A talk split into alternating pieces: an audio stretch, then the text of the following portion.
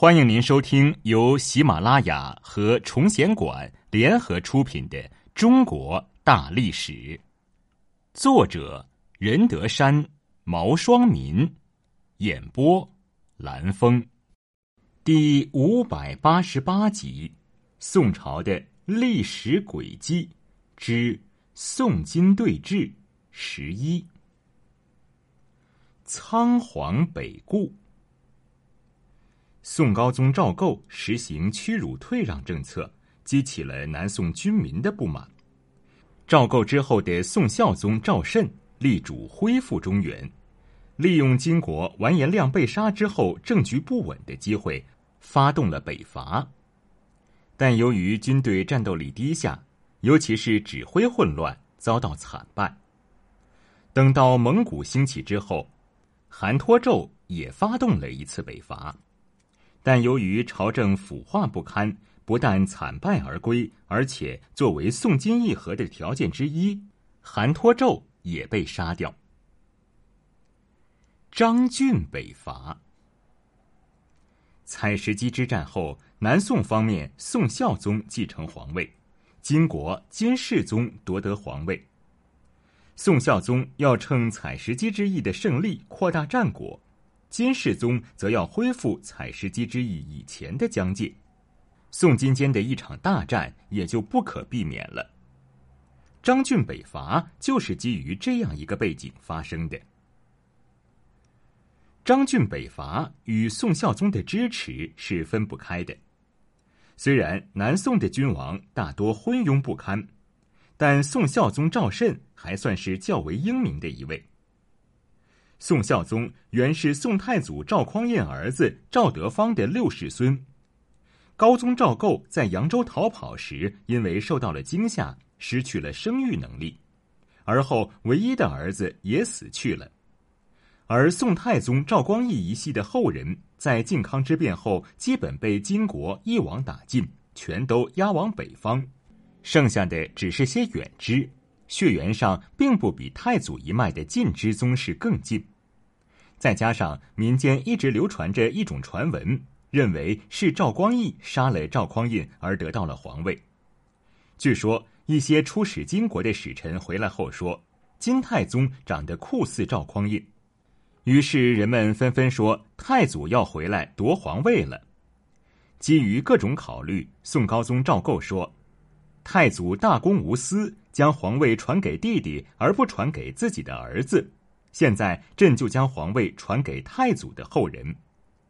据说，在太祖的后人中，宗室们挑中了一胖一瘦两个小孩，将他们送到赵构面前。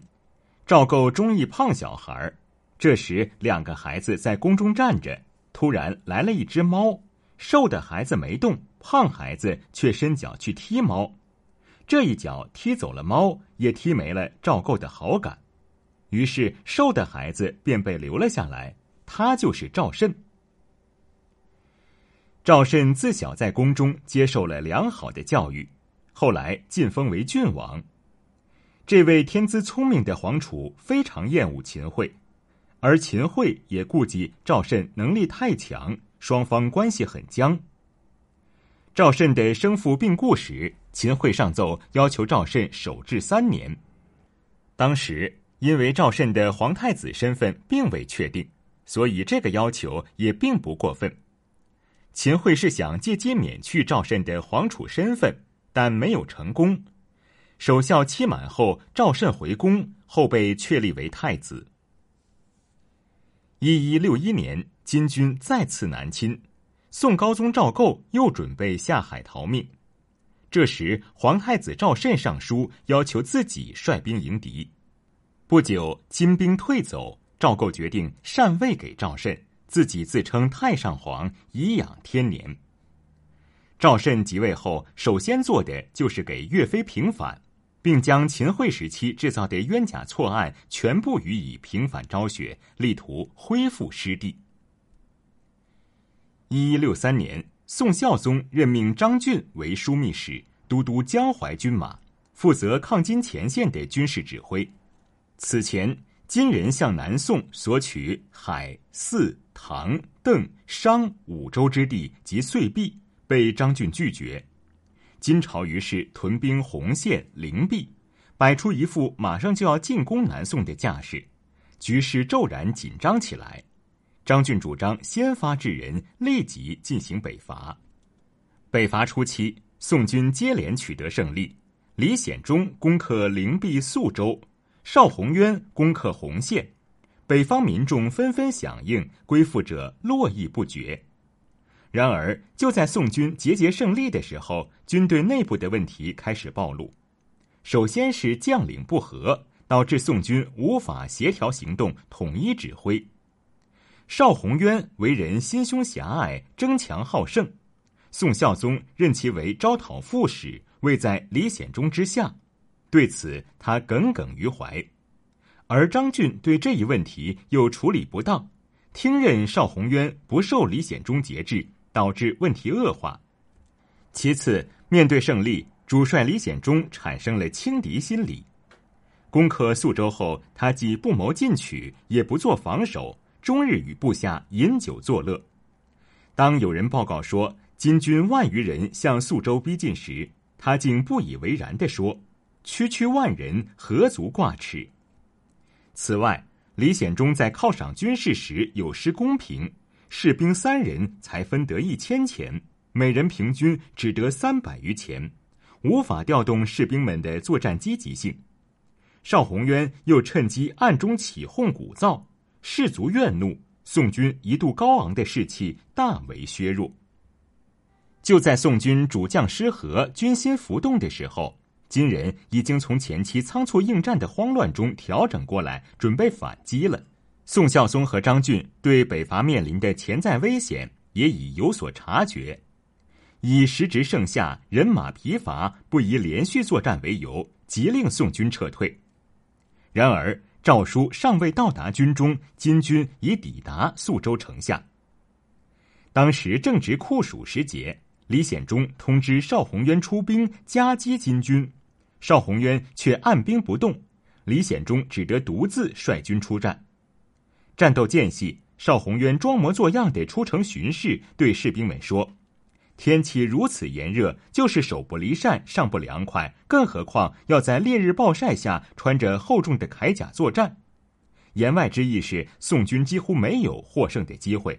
宋军的二号统帅人物都表现出如此悲观的情绪，使得宋军人无斗志，军心涣散。当晚，中军统制官周弘、邵宏渊之子邵世雄等将领各带领所部逃跑，宋军顿时大乱。金人趁机大举攻城，李显忠率领部下奋力抵抗，而邵宏渊当此紧急关头仍不肯与李显忠合力守城，极力主张弃城撤退。李显忠知道邵宏渊对自己心怀记恨，不会援守，仅凭自己所部孤军守城已不可能，只得放弃宿州，连夜南撤。但步兵怎么能跑得过金军的骑兵？宋军刚刚退到涪陵，就被追击的金兵赶上，在金兵的围攻下，宋军再无抵抗之力，士兵们丢盔弃甲，惊慌逃窜，连同随军民夫在内的十多万人马伤亡殆尽。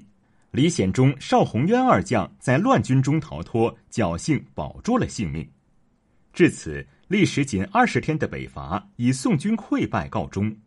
这也是孝宗在位期间唯一的一次北伐，虽然失败了，但这毕竟是南宋历史上第一次主动出击，说明宋金的实力对比正在发生变化，与以前南宋穷于应付金人的进攻有了很大的不同。不过也说明了，在防范武将的政策下，南宋军队充斥着无能之辈。即使偶尔出现了岳飞等优秀人才，也很快被扼杀。南宋也只能靠着江南的水网苟且偷生。南宋在北伐失败后，主和的声音再次抬头，金国又趁机继续进攻，宋军抵抗不住。